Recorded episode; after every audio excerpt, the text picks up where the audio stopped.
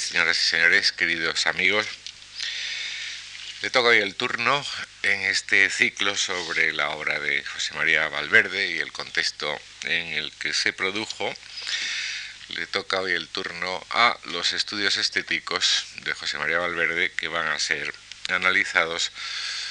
por eh, José Jiménez. El ciclo, como ustedes recuerdan, terminará el martes de la eh, semana que viene con una última conferencia del profesor Fernández Buey. José Jiménez es madrileño, doctor en filosofía, profesor desde 1975 en la Autónoma de Madrid, en la que en la actualidad y desde 1983 es catedrático de estética y teoría de las artes. Ha sido profesor, eh, investigador o invitado en numerosas universidades, tanto aquí en España como en el extranjero, pues la Universidad Libre de Berlín, Buenos Aires, Nueva York, etc. Es eh, miembro del Consejo de Redacción de Revista Occidente desde marzo de 1998, doctor honoris causa por la Universidad de La Plata en Argentina, etcétera, etcétera. Fue también, ese es un dato que a mí me gusta recordar porque fue la primera vez que colaboramos juntos, promotor y director del Instituto de Estética y Teoría de las Artes desde el 88 hasta el 95. Ha publicado numerosos textos críticos, tanto en catálogos como en publicaciones sobre arte eh, contemporáneo, colabora muy frecuentemente en distintos medios mm, de prensa diaria, en informaciones hace años, Diario 16, El País, y en la actualidad en el diario El Mundo, donde se ocupa de la crítica de arte y de libros de ensayo y pensamiento en, líneas generales. Sus publicaciones son muy numerosas, desde aquella primera que a tantos nos eh, deslumbró, El ángel caído, la imagen artística del ángel en el mundo contemporáneo, un ensayo publicado por Anagrama en Barcelona en 1982, eh, hasta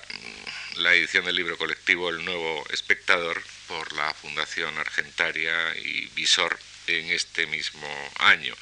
En medio, numerosas aportaciones que nos han ayudado a todos a comprender el arte de nuestro tiempo y a pensar sobre, sobre él. José Jiménez no es la primera vez que habla en esta casa y estoy muy seguro de que no será la última. Gracias de nuevo por tu colaboración y a todos ustedes por asistir a, esta sesión. Gracias.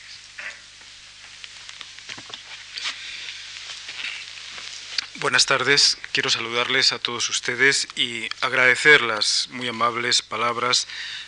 como siempre eh, en su trato conmigo son habituales Antonio Gallego. Efectivamente, me, siento muy honrado de poder estar de nuevo en esta casa, en la Fundación Juan Marc, y además eh, de estar con, el motivo que nos convoca, una, conferencia eh, sobre José María Valverde, eh, es para mí, se lo digo a todos ustedes realmente con el corazón, palabras mayores. No creo que haya una persona con quien haya podido llegar a establecer en mis años de trabajo intelectual una relación de tanta sintonía intelectual y a la vez también eh, personal, una relación eh, tan profunda. Entonces eh, les puedo asegurar que para mí es emocionante poder hablar de José María, recordarle, evocarle ante todos ustedes. He dado muchas vueltas precisamente a cómo hacerlo en el reparto de papeles que por distintas circunstancias eh, me correspondía y hablando también con mi querido amigo Rafael Argullol, pensamos que lo más adecuado es que yo hablara del pensamiento estético de Valverde. Porque, eh, curiosamente, siendo el magnífico profesor que era, y evidentemente siendo el poeta de la talla eh, que era también, podía pensarse o, se puede un poco considerar que la dimensión de, su pensamiento teórico, su elaboración teórica, eh, quizás haya quedado en un segundo plano. Entonces parecía interesante eh, recoger en perspectiva eh, esa dimensión, el pensamiento estético que José María Valverde elaboró y como siempre el modo como lo elaboró es enormemente significativo. Pensando también cómo hablar sobre Valverde, eh, llegué a la conclusión de que el procedimiento más indicado era el procedimiento de la glosa, intentar eh, hablar con él ante todos ustedes, intentar ir sacando sus planteamientos, sus eh, propios textos, evocarlos, comentarlos, en definitiva recordarle que es de lo que se trata y recordar la vigencia de su trabajo intelectual. Eh, conferencia como glosa porque eh, también el tipo de pensamiento que él fue elaborando era un pensamiento no sistemático, un pensamiento lleno de profundidad, para mí el pensamiento de un poeta, el pensamiento de un gran poeta, y eh, precisamente por eso también un pensamiento no sistemático, un pensamiento que se confrontaba y se realizaba siempre a través de la manifestación específica, concreta, singular, sobre todo del lenguaje, en sus distintas manifestaciones.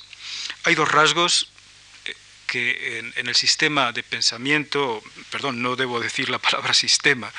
hay dos rasgos que en lo que sería el estilo de pensamiento, que es así, estilo es una palabra que va mejor con lo que hacía Valverde, dos rasgos que destacan sobremanera. Por un lado, una dimensión eh, profundamente escéptica, sobre la que intentaré ir profundizando a lo largo de la charla un escepticismo de, carácter eh, general sobre eh, la grandilocuencia, sobre las grandes eh, manifestaciones solemnes, que tenía que ver, creo yo, con su comprensión profunda de la debilidad humana y que entroncaba también con uno de los grandes referentes de su pensamiento, que es la palabra viva de Antonio Machado. Ese escepticismo que caracterizaba en un sentido profundo el pensamiento de José María, yo creo que entronca con muchas de las mejores páginas del Juan de Mairena machadiano. Y a la vez un escepticismo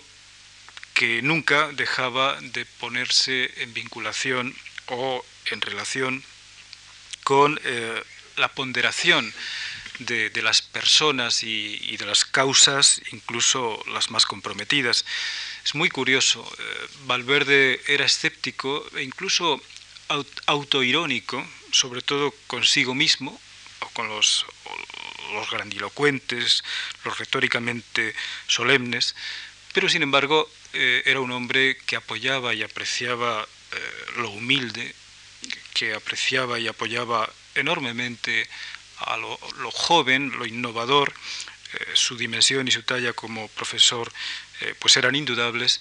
y desde luego era un hombre que en el momento en el que se podía hablar de las causas perdidas o de las grandes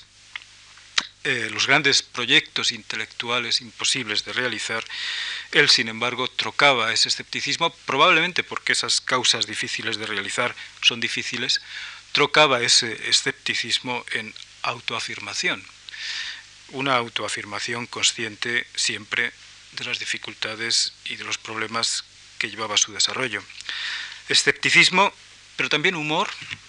ironía, autoironía. El modo como hablaba de sí mismo o el modo como convertía en anécdota aspectos importantes del pensamiento más profundo, eh, por ejemplo, el modo como se refería a un problema que yo creo que es el central a la hora de abordar su pensamiento estético. El modo como se refería a través de una anécdota de Eugenio Dors a la cuestión de la autoconsciencia lingüística, la conciencia del lenguaje,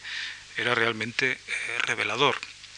Eh, hablando de Dors, en conversaciones que nos gustaba mucho eh, mantener a ambos, Valverde me recordaba con mucha frecuencia en qué medida a Eugenio Dors le, le, gustaba recordar una frase que por lo visto eh, era característica eh, de una especie de comedia musical en la posguerra española. Una frase en la que unos figurantes cantaban a voz en grito, somos los caballeros de la Edad Media. Naturalmente, a José María le gustaba sobremanera soltar la frase, soltar la anécdota y contemplar la sensación de perplejidad que muchos inadvertidos oyentes eh, despertaba no era muy, muy sencillo para alguna gente, sobre todo para gente no acostumbrada a su fina ironía, entender que aquellos caballeros de la Edad Media obviamente no se podían definir a sí mismos como tales. Y por lo tanto, si salían cantando somos los caballeros de la Edad Media, incurrían en todo lo contrario de lo que sería la autoconsciencia del lenguaje. Incurrían más bien en una especie de ingenuidad, de inmediatez, que por eso hacía simpática la broma. Autoconsciencia lingüística y a la vez pensamiento poético. Valverde, sobre todo, un poeta, pero como los grandes poetas del siglo XX, este es para mí el punto referencial, como los grandes poetas del siglo XX, fue desarrollando un pensamiento teórico de gran alcance. Un pensamiento teórico, además, que contribuyó a eh, edificar, a construir con un giro nuevo los estudios estéticos en la Universidad Española. Eh, antes de que José María Valverde volviera del exilio al que él mismo marchó por solidaridad política, se decía en la universidad, yo me acuerdo de mis años de, mis años de estudiante, que la estética era algo similar a una María, algo de curas y de monjas, con todo el respeto para curas y monjas, porque se decía además ligado a personas muy concretas, muy, muy particulares, que no hay por qué mencionar ahora, eh, que ejercían los cargos en las universidades de, eh, españolas en aquel momento. Era una materia absolutamente relegada, absolutamente marginal, absolutamente secundaria. Eh, cuando José María Valverde volvió, yo creo que permitió una recuperación de un planteamiento que entroncaba la estética con la vida y también con la actitud crítica. Y sobre todo, evidentemente, que planteaba la estética como una vía de compromiso a través de la construcción creativa, ya fuera el lenguaje en el caso de la literatura, el sonido en el caso de la música o las formas plásticas en el caso de las artes visuales, una forma de compromiso con eh, los problemas más profundos de la humanidad. Es imposible, eh, es imposible que la estética funcione sin la ética, sin una relación muy fundante con ella, y ese compromiso que Valverde convirtió en divisa humana, una divisa también muy unida al significado eh, que tuvo para, para, todos nosotros, para las personas de mi generación, la obra de otra personalidad paralela a Valverde, la obra de José Luis Aranguren. Esa dimensión yo creo que está absolutamente en la raíz de la emergencia y el desarrollo de un nuevo pensamiento estético en España a partir de los años 80, que eh, pienso eh, probablemente ha realizado a través, como digo, fundamentalmente del magisterio de Valverde, ha realizado la tarea de volver a entroncar con eh, las personalidades más decisivas en el terreno del pensamiento y del ensayo estético en España. Me refiero, claro está, a Ortega y Gasset,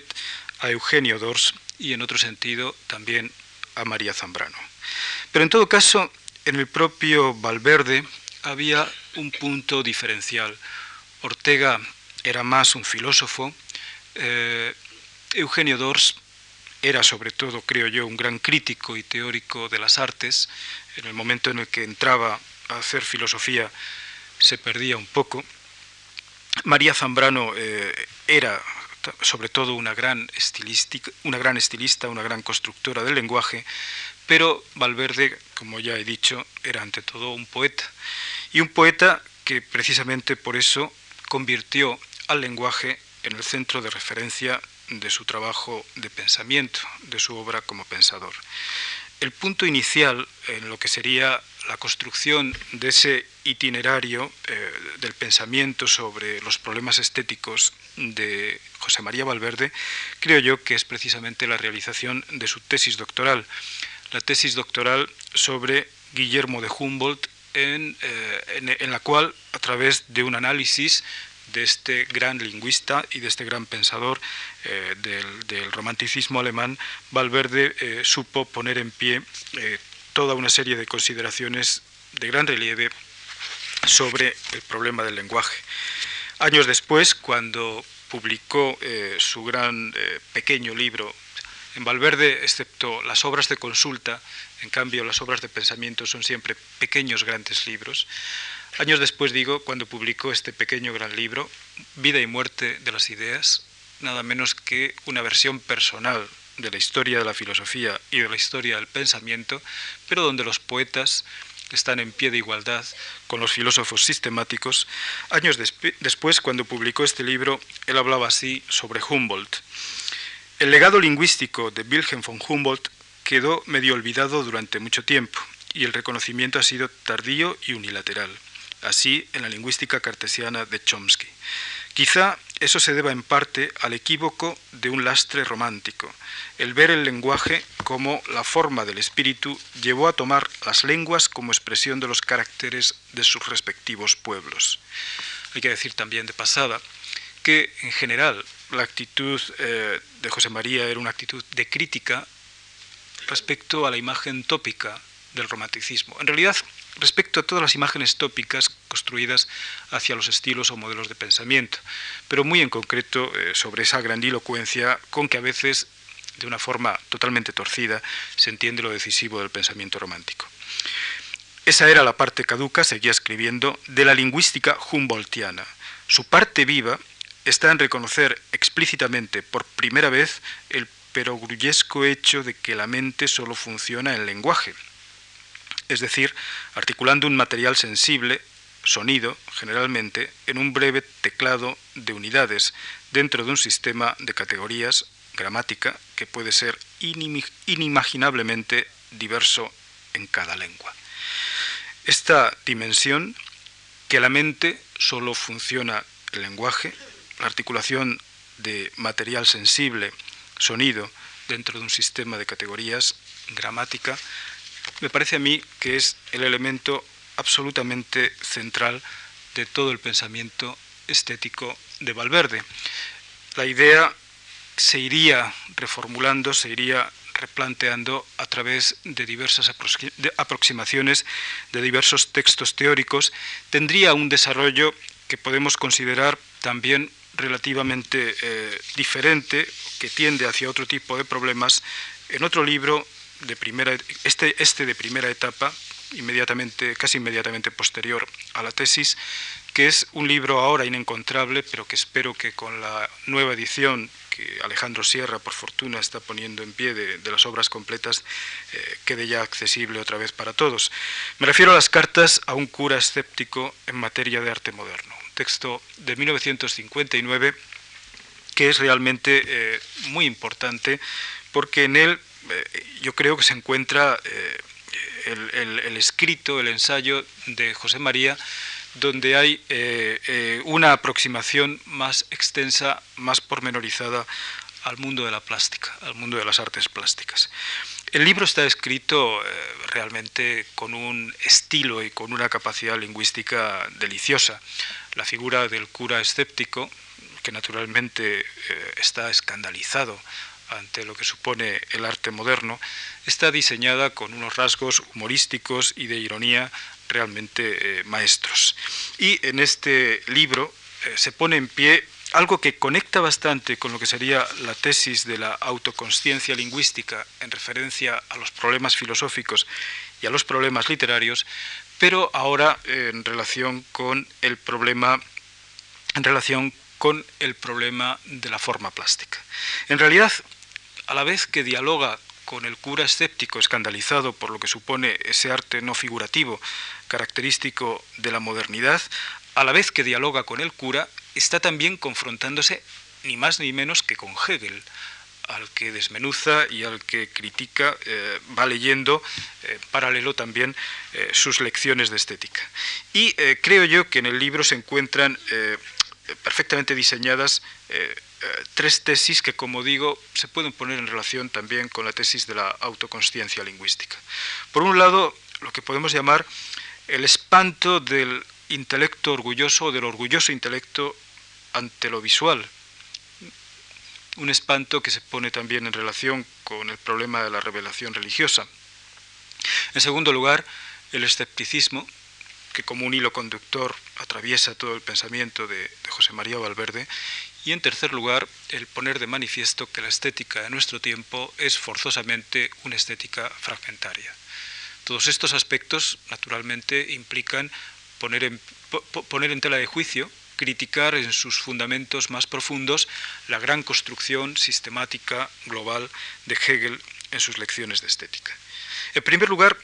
el, espanto del intelecto ante lo visual. Escribe literalmente, hay seguramente en el, en el problema, en el problema del arte moderno, algo muy grave, algo perenne en la base misma de la imperfección humana para seguir de lleno a Cristo y su Iglesia. El horror del espíritu a lo visible, el espanto del orgulloso intelecto demoníacamente reacio a admitir que Dios se haya hecho carne y nos haya enseñado que todo concepto vale por el hecho real, siempre azaroso, sensible y humilde. Bueno, este era Valverde. Esta, esta, esta capacidad para poner en relación ni más ni menos que la revelación religiosa a través de la encarnación de Cristo con lo que sería el espanto del filósofo, el espanto del intelectual eh, abstracto, del intelectual puro, ante lo azaroso, lo sensible, lo humilde que aparece en la particularidad y en lo concreto. Entonces, lo que, lo que él pone eh, de manifiesto es que si el arte moderno produce esa especie de convulsión es precisamente porque no nos da criterios globales, no nos permite la construcción eh, sistemática en la que la mente, la mente abstracta, la mente del pensador sistemático, parece refugiarse. Naturalmente, esto implica una autoconsciencia del escepticismo ambiental en el que nos movemos en materia de arte. Un escepticismo ambiental que tiene que ver con inevitablemente la crisis del clasicismo y los tanteos exploratorios, los tanteos eh, experimentales que están en la raíz del desarrollo del arte moderno desde la vanguardia histórica. También en el mismo texto de 1959 escribe Valverde, nuestra cultura moderna sí que es radicalmente escéptica ante el arte. Más aún, es enemiga y violentadora del arte, porque solo le interesa incluso adulándole peligrosamente, a efectos de extraer un común denominador conceptual rompiendo el resto. El arte queda solo como cultura y la cultura como imperialismo del intelecto humano que todo lo reseca en ideas para poseer lo mejor. Fíjense la tonalidad escéptica, que todo lo reseca en ideas para poseer lo mejor. En realidad esa era para Valverde la muerte del espíritu y si uno, si uno lee vida y muerte de las ideas, hay siempre un tono de insatisfacción hacia lo que sería eh, la formulación que cierra el giro de un pensamiento, mientras que, mientras que en cambio hay, en sentido contrario, una puesta en primer plano, una valoración y una sintonía con todo lo que es exploración, tanteo, búsqueda pero eh, búsqueda autoconsciente de la propia limitación y que en definitiva la última palabra de las cosas no puede quedar nunca dicha en ese sistema planetario abstracto que es el sistema de las ideas. En tercer lugar, el tercer aspecto importante que hay que destacar es lo que podemos llamar la dimensión fragmentaria, la dimensión de fragmento característica del arte moderno algo que en su ensayo de 1959 se pone en relación con la mayor dificultad que el arte religioso reviste en nuestra época, precisamente porque el arte religioso tendría un tipo de eh, sistemática dogmática, un tipo de apoyo en un sistema global de creencias que la fragmentación característica de la cultura moderna, pues una, una vez más, haría inviable. El arte religioso es difícil, escribía, porque hoy es difícil un arte que no sea fragmentario, que imponga la unidad de un ámbito convivido, unas creencias comunes en su aspecto ceremonial y en las alusiones plásticas, y lo que es más grave, una cierta comunidad, incluso de estilo, en el repertorio de imágenes y formas visibles atribuidas a lo invisible. Es decir, en último término, para él el arte era experimento, era tanteo, era búsqueda, y cuando se presentaba como una forma demasiado concluyente, como una forma demasiado terminada, era en buena medida un arte falso o un arte que encontraba refugio en las sedimentaciones abstractas de la idea o de la cultura, pero ya de la cultura cristalizada como sistema de referencia, como sistema eh, ya gastado, estable, de valores y de pensamiento. Claro, con planteamientos de estas características, lo interesante era luego su capacidad analítica, su capacidad para eh, detectar el trasfondo enormemente problemático de ciertas categorías. Otro, otro pequeño gran libro fue eh, la, síntesis que publicó sobre el barroco de 1980. De nuevo, este es un libro en el que podemos ver un eco del diálogo intelectual profundo que él mantenía con Eugenio Dors, aunque eh, me decía siempre que eh, lo mejor de Dors había sido su etapa como escritor de glosas y sobre todo los primeros glosari, las glosas que fue publicando en catalán antes, de, antes de, venir a Madrid. En todo caso, en torno al barroco aparece también la desconfianza de Valverde hacia las formulaciones abstractas, hacia las formulaciones categóricas, categoriales de carácter eh, genérico. Entonces, evidentemente, eh, eh, la fuente central de, su crítica, el punto central de su crítica en este, en este librito del barroco es la gran contraposición genérica de Belflin entre lo clásico y lo barroco. Lo primero que hace Valverde es restituir lo barroco a un contraste o a un contexto de cultura. Y esto es eh, lo que queda manifiesto de un modo inmediato. Esta ha de ser la idea central de nuestro trabajo, dice, el contraste entre el final de un proceso, el barroco como alto, como alto renacimiento o fin del renacimiento, y el barroco como arranque de la era racionalista que tras la etapa aún nublada de la edad de la razón llegará a ser siglo de las luces. Pero fíjense de nuevo cómo a través de esta forma, a través de este procedimiento, a través de, un escepticismo ante lo que sería eh, la cristalización categorial de carácter genérico y llevando la categoría barroco a su contexto de cultura, por un lado la plantea como culminación, culminación de todo el programa estético que se abre con el Renacimiento, y en ese sentido lo lee como fin del Renacimiento. Pero sobre todo, más importante, más interesante, fue capaz de detectar en el barroco el punto de partida, el inicio de lo que a todos nosotros en principio nos parecería como lo más distante, nada más y nada menos que el inicio de la edad de la razón, el inicio de ese siglo de las luces que tan pretendidamente autosuficiente se, mostraba en, en sus protagonistas principales, pero que también, lo sabemos, es enseñanza de la historia, dio lugar a todo tipo de excesos, entre ellos ni más ni menos que a lo que podríamos llamar la mitificación barroca de la propia razón. Esta capacidad para darle la vuelta a los argumentos solo podía desarrollarla una persona que desconfía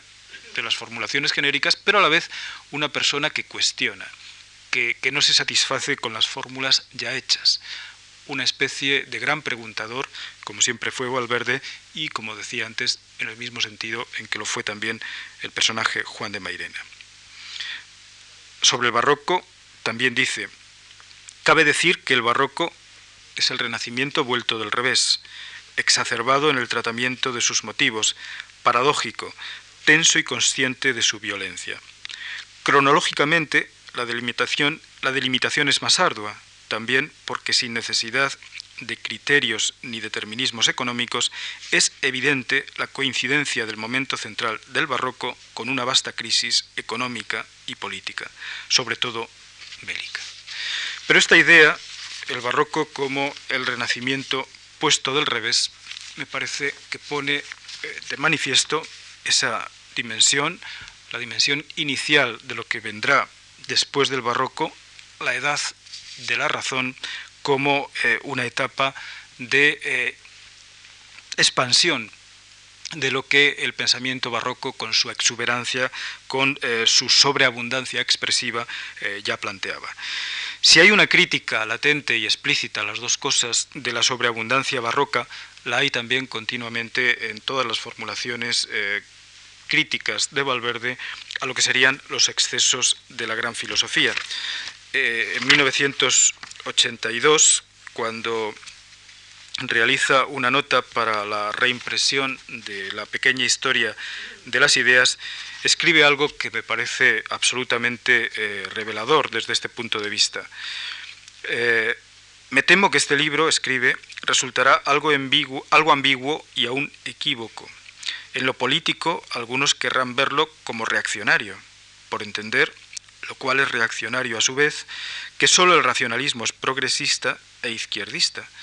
y que cuanto no sea racionalista será irracionalismo y derechismo. Es magnífico. Es la idea de que progresismo es racionalismo, la identificación, por lo tanto, de la razón con el progreso. Y dice, pero yo lo veo al revés, y en forma extremosa y aún extremista. Estar del lado de la palabra es estar del lado de los pobres, de lo pobre, entre comillas, de lo concreto y lo de todos, y es estar contra el despotismo de arriba, cuyo arquetipo está en el idealismo del aristócrata Platón, aunque astutamente no desdeñe utilizar ciertos irracionalismos en cuanto droga de evasión e irresponsabilidad. En el trasfondo del barroco está un trasunto irracionalista. Pero claro, si ese trasfondo del barroco marca los inicios de la edad de la razón, Valverde marcaría, y siguiendo la pista a las grandes categorías, a las grandes formulaciones categoriales de nuestro pensamiento, cómo en el trasfondo de la edad de la razón hay un irracionalismo latente convertido en mito de sí mismo. Y naturalmente esto hay que extenderlo a lo que podemos llamar, entre comillas, la gran filosofía los grandes filósofos en muchas ocasiones eh, no tienen en cuenta esa necesidad de estar del lado de la palabra, que es precisamente estar del lado de lo concreto y en definitiva estar también del lado de los indigentes del lenguaje. Fíjense que es una forma de llevar el compromiso político profundo, pero siempre construyéndolo a través de esa idea de la autoconsciencia lingüística que es absolutamente central. Si el punto de arranque de ella eh, fue eh, eh, la lectura de Wilhelm von Humboldt y también, muy probablemente, la sintonía con aquel espíritu de la Viena fin de siglo que él me decía que había llegado también a él en muchas ocasiones a través de las conversaciones con el padre de Pilar, con su suegro, una persona a quien apreciaba enormemente y a quien dedicó su bello libro, su bello ensayo sobre la Viena del final de siglo si la tesis de la autoconsciencia del lenguaje se construye a través de la filosofía de Humboldt y a través de la recreación del mundo vienés, hay otro elemento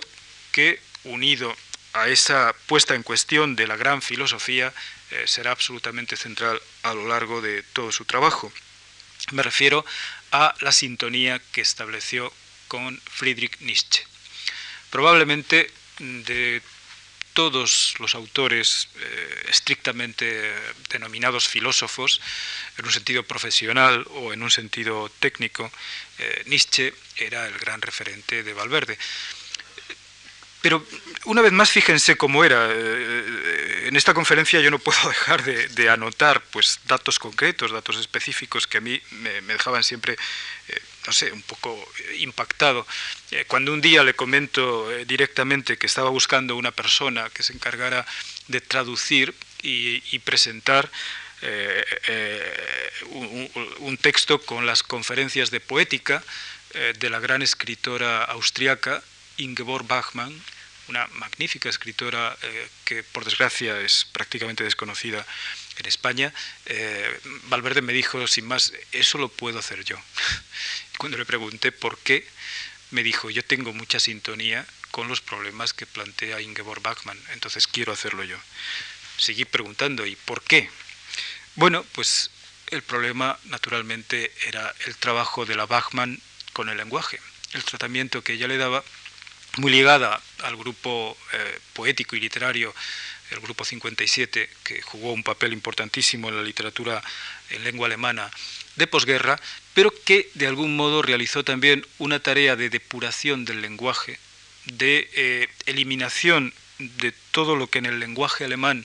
había depositado como retórica el nazismo eh, y una tarea con la que Valverde se identificaba eh, de un modo bastante profundo. Con Nietzsche nos pasó algo similar. Sabiendo, como yo sabía, y era un tema de conversación muy frecuente entre nosotros, que él tenía un dominio pues prácticamente enciclopédico de, la obra de Nietzsche, ¿no? Eh, lo conocía eh, por todas sus esquinas,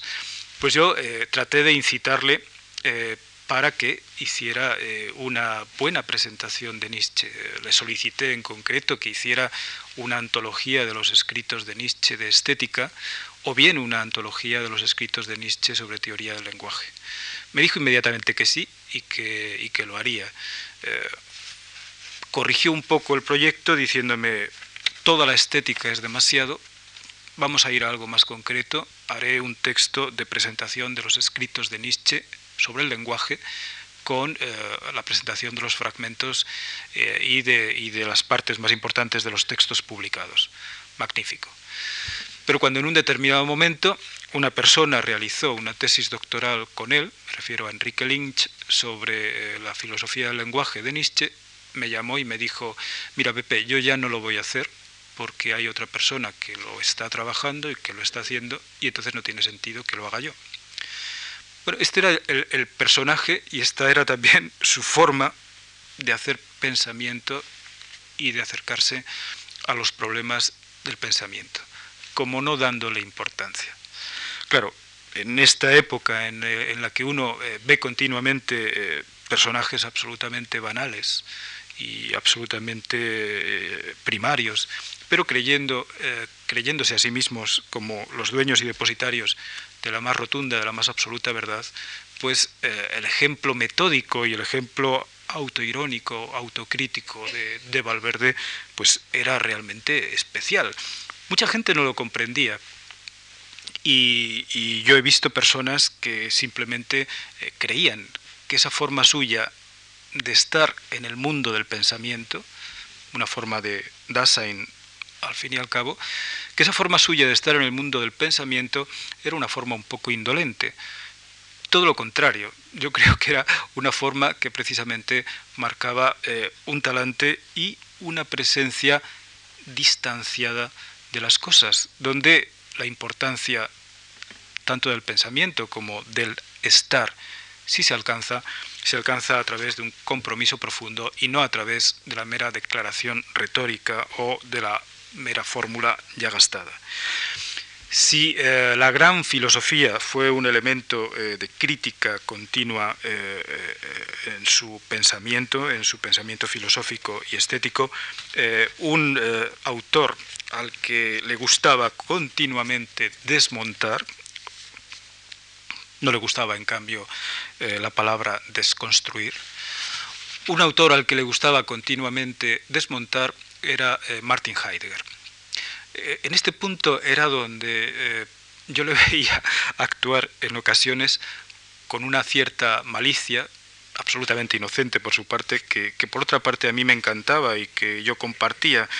Nadie niega, y Valverde, Valverde tampoco, la gran importancia de los problemas teóricos, filosóficos planteados por Heidegger. Pero eh, evidentemente eh, una cierta beatería eh, heideggeriana que ha convertido muchas, muchos de los planteamientos de Heidegger en una especie de manifestación oracular, pues además de ser absolutamente impropio, revela todo lo contrario de lo que quiere plantear, la capacidad de ver los problemas a través del lenguaje, es decir, esa forma de presentación pretendidamente oracular, pseudo-oracular de Heidegger, en el fondo lo que hace es encubrir y en el fondo lo que hace es eh, problematizar eh, las cuestiones que supuestamente desvela. Eh, en este punto, una vez más, el planteamiento de, Valverde era que lo que Heidegger hacía era beber demasiado en los poetas, utilizar en su propio provecho lo que los poetas más profundos, más importantes de la lengua alemana habían transmitido con sus versos. En la pequeña historia de las ideas escribe, por ejemplo, quizás sea demasiado fácil borrar las fronteras de lo literario y leer filosóficamente a los poetas románticos más inocentes. Fíjense la carga de profundidad que viene a continuación. Y leer filosóficamente a los poetas románticos más inocentes, como ha hecho abstrusamente Heidegger con Helderlin, hasta el punto de que ya no cabe leer a éste sin dar resonancias metafísicas a sus palabras más directas. Y luego abre un paréntesis y dice, y de ello se ha reído el poeta Gottfried Benn, anotando entre un catálogo de situaciones desdichada, was schlimm ist, lo malo, tener una idea y no poder enredar en un verso de Helderlin como hacen los profesores. Bueno, en este momento de nuevo estoy oyéndole reír con esa risa franca que él tenía con lo que sería la malicia de recitar el verso de Ben que pone de manifiesto esa manipulación de la filosofía de Heidegger o ese vaciamiento de la poesía que tendría lugar a través de la filosofía de Heidegger. El hilo conductor, de todos modos, sigue siendo siempre, creo, en su trabajo, el hecho poético y esa idea de la autoconsciencia lingüística, algo que denominó también en otro sentido, ya más tardíamente, y por ejemplo, eh, dio manifestación de ello en un curso universitario que celebró eh, justamente en esta institución en 1990, eh, llamándolo virus, virus, lingüístico en el sentido de que esa autoconsciencia del lenguaje, aun teniendo dimensiones muy positivas, tenía evidentemente eh, un componente perturbador, un componente eh, cercano a lo enfermizo. Esto se manifestaría en la actitud de colapso de los lenguajes tradicionales en, todo el terreno, en todos los terrenos creativos, en la Viena eh, de fin de siglo, pero también sería un estado latente tanto de la literatura como de la cultura de todo el siglo XX. Él plantea eh, como un hecho general que afecta a la filosofía, pero también eh, modifica eh, toda la situación de la literatura a partir de entonces. Y dice explícitamente, se trata de la toma de conciencia del hecho de que la vida mental solo se da mediante el lenguaje, es decir, la tesis que ya arrancaba de Humboldt, y precisamente en cuanto a estructuras y categorías en las cuales se inserta el léxico. Esto, que empezó a tenerse en cuenta por algunos románticos alemanes, llega a plena lucidez en Nietzsche,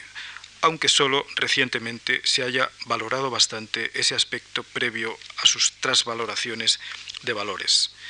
En todo caso, la segunda década del siglo XX se pone en marcha, en la segunda década del siglo XX se pone en marcha esta toma de conciencia, Saussure, Sapir, que gradualmente se va haciendo presupuesto común del pensar y del escribir. A principios de siglo, en Viena, hay diversos escritores, Hofmannsthal, Krauss, que parten de la conciencia lingüística. En los años 60, en París, esto será también una situación común para otros escritores, dentro de una generalización del tema lingüístico como algo que afecta a la cultura entera. De ahí va a partir también su propia forma de concebir la literatura y, muy en concreto también esa forma tan creativa que tuvo de entrar en diálogo con Joyce, eh, de quien decía que prácticamente reduciendo el Ulises eh, a una parte muy pequeña, uno tenía ya absolutamente eh, toda la gran revolución literaria que Joyce suponía. Para la literatura, escribía también, tal situación representa a la vez un estímulo y un peligro. Por eso, autoconsciencia lingüística como virus o como enfermedad. Un estímulo y un peligro. El escritor, al hacerse plenamente consciente de lo que es manejar el lenguaje, siente un nuevo placer en su tarea, pero por otro lado puede quedar obsesionado con el desarrollo mismo de las palabras, dedicándose a observarlo y analizarlo. Escribir entonces, como dirá Barth, un autor al que apreciaba eh, de un modo profundo, eh, escribir, como dirá Barth, llegará a ser un verbo intransitivo. esta idea de la autoconsciencia del lenguaje como virus se plantearía como eje de comprensión de toda la dinámica de la literatura en el siglo XX. Eh, en la raíz de todo ello, naturalmente, tenemos que pensar en la Chandos Brief, en la carta de Lord Chandos, el escrito de Hugo von Hotmannsthal, eh, que no de un modo casual eh, aparece citado su nombre en el texto que acabo de leer.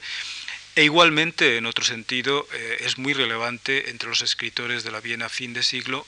todo el planteamiento en un sentido apocalíptico, pero apocalíptico en este caso como revelación y también moralista y desde el punto de vista literario fragmentario de un Karl Kraus que creo que también impregnó mucho los planteamientos del propio Valverde. En la literatura, otro texto de síntesis eh, sobre el significado eh, de la obra literaria en nuestro siglo, él plantea, dando un paso más, por un lado tenemos la autoconsciencia del lenguaje, la indicación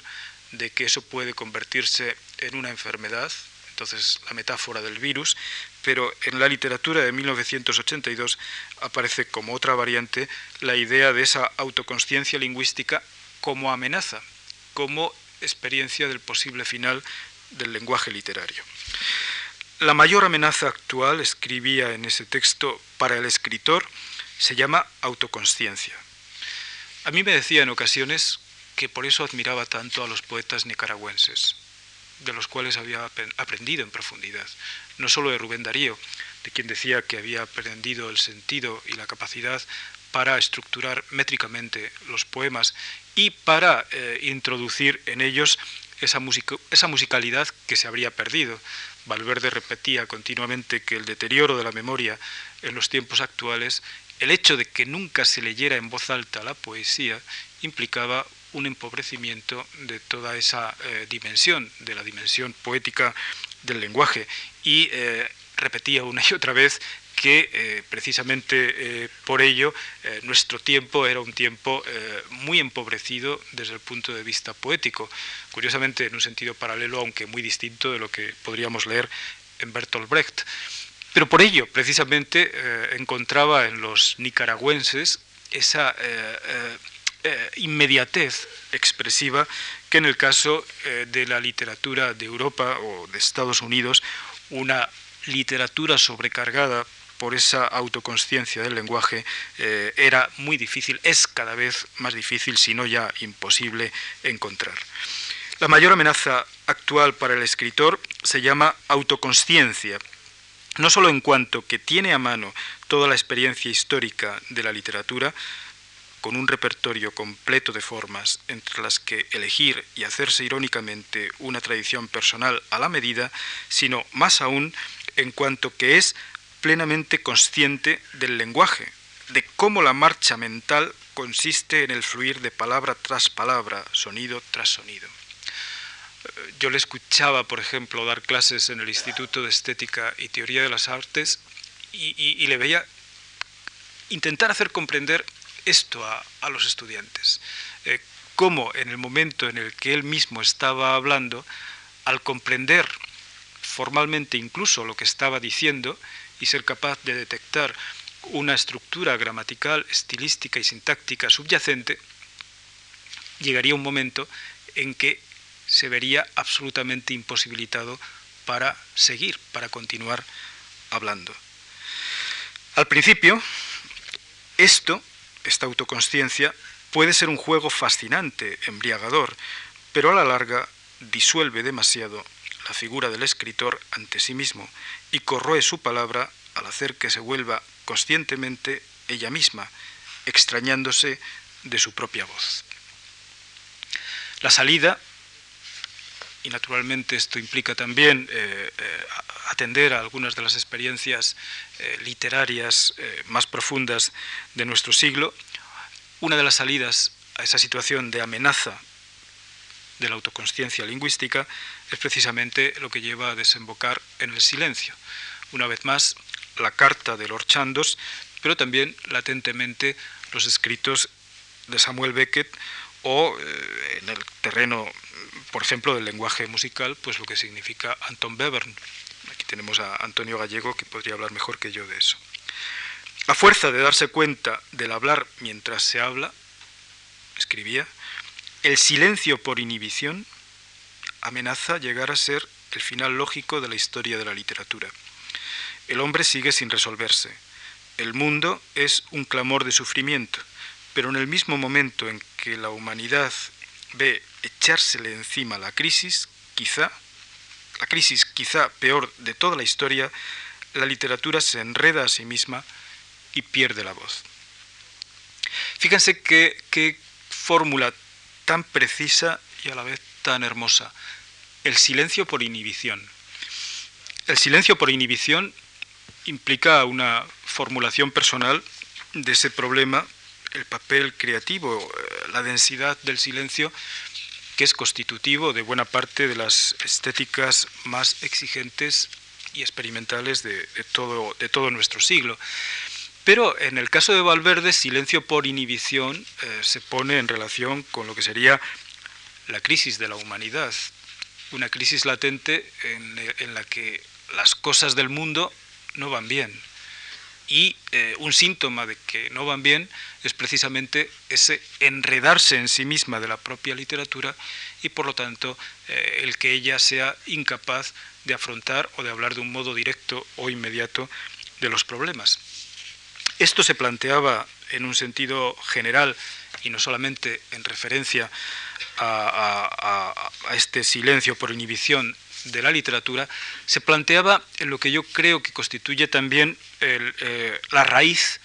de la filosofía de la cultura en un sentido más global eh, de José María. Eh, en ese curso universitario que, que dio aquí, en esta institución, en la Fundación Juan Marc, en el resumen escribía también.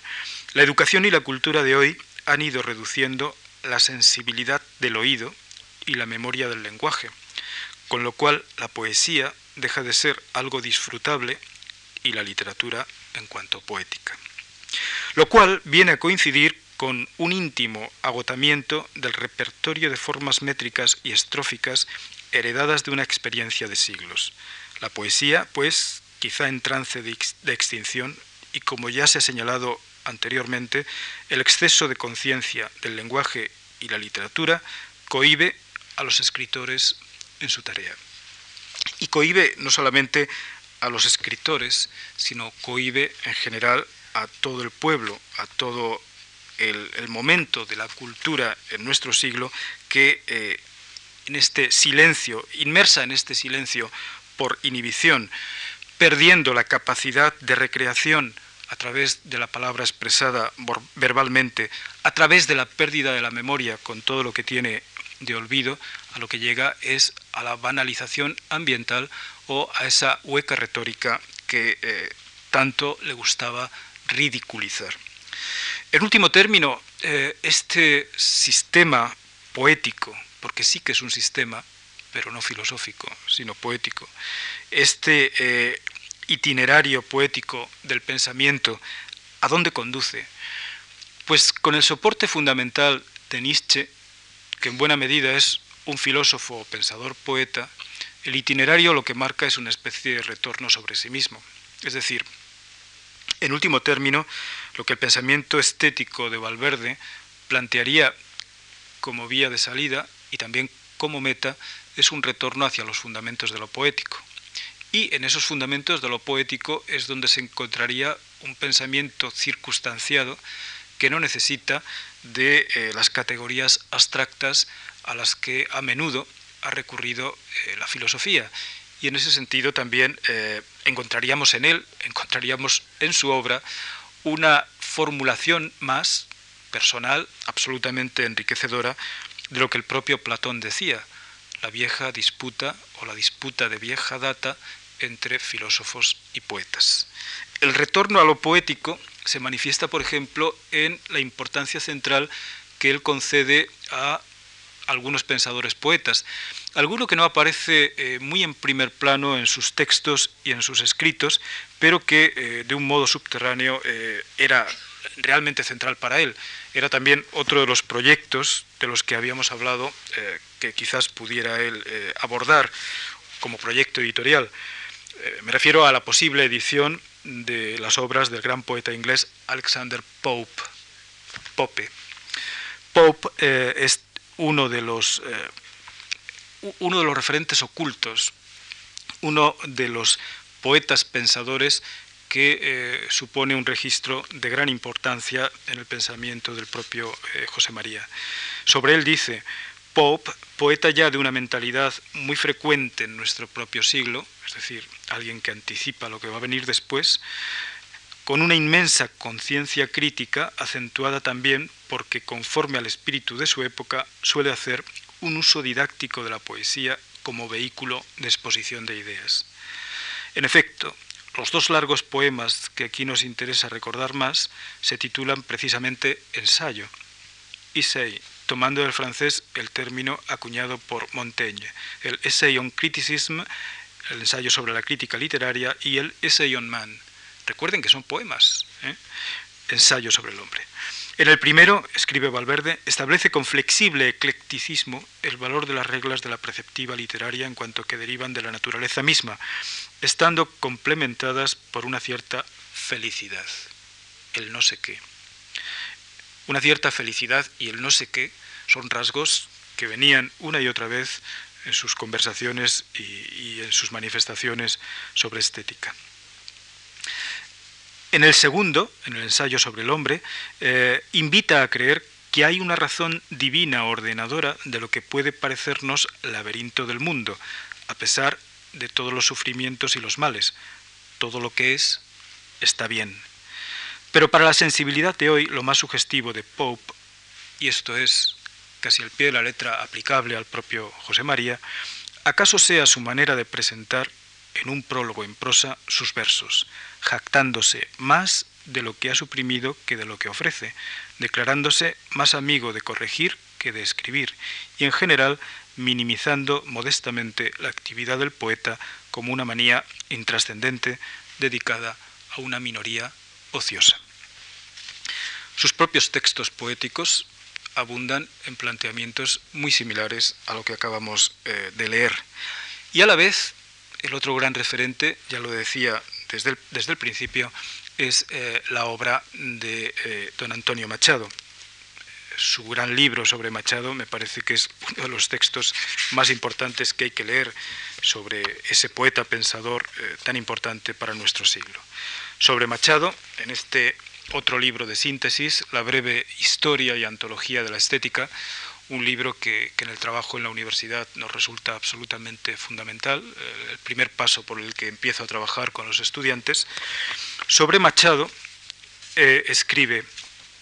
Antonio Machado, por su parte, reflexionó siempre, llegado el momento también en contra del neobarroco conceptual de la generación del 27, acerca de la cual mantenía mucha distancia eh, José María, reconociendo su, su valor, su importancia, reflexionó siempre sobre la condición temporal de la poesía. En un momento dado, Bergson pareció ofrecerle para ello su terminología, pero Antonio Machado no se satisfizo con su intuicionismo biologista, sino que reconoció que la inteligencia abstracta, aunque no, aunque no nos dé la realidad, es lo que crea la libertad y la dignidad autoconsciente del hombre, mientras que la palabra poética, por su parte, intenta intemporalizar lo temporal, lo fugaz e irrepetible. Todo ello, de nuevo aparece la palabra, todo ello con un escepticismo ante la inteligencia que se entiende como premisa para una posible esperanza abierta hacia un valor trascendente de la vida. Bueno, es difícil encontrar una definición más rotunda del propio sistema de pensamiento poético, lo que he querido denominar así, de José María Valverde un escepticismo ante la inteligencia que se entiende como premisa para una posible esperanza abierta hacia un valor trascendente de la vida. En dos ocasiones en que he tenido que escribir en los periódicos, en una ocasión con motivo de un homenaje que realmente le hacía sentirse muy orgulloso a la vez que le dejaba un poco embarazado por su gran sencillez, un homenaje que se le tributó en, su pueblo de, Extremadura, eh, y con motivo de eh, darle su nombre a un instituto de enseñanza media. Y luego en el momento realmente para mí terrible y muy doloroso de, su muerte, pero en las dos ocasiones en que he tenido que escribir en periódicos sobre él, eh, he puesto eh, en relación su figura y su personalidad fundamentalmente con la figura de un gran poeta que gira en torno al lenguaje. En un caso hablé de ciprés florecido del lenguaje, precisamente para intentar captar el, propio personaje. Él era un hombre alto y parecía mirar siempre desde arriba a los demás, pero siempre hablando con la palabra justa o precisa. Y ya luego, en el segundo momento, hablando directamente del ángel del lenguaje. Yo creo que el modo eh, más preciso de llegar a una palabra final en esta conversación con él, en esta glosa que naturalmente seguiré manteniendo eh, siempre que pueda, porque es una constante eh, para mí. En este momento en el que de todos modos tenemos que poner punto final, me gustaría justamente volver a su poesía, donde está en su sentido más profundo este sistema de pensamiento poético que he tratado de glosar para ustedes. Y me gustaría hacerlo leyendo un soneto un soneto de José María que se llama El pecado del lenguaje, publicado en el libro Versos del Domingo de 1954, que creo que recoge lo esencial de ese su sistema poético y querría hacerlo naturalmente a la vez que, estableciendo mi, mi, cariño una vez más y mi respeto por José María, intentando que esto sea un pequeño homenaje también y de manifestación de mi cariño a Pilar, que está hoy aquí con, con nosotros.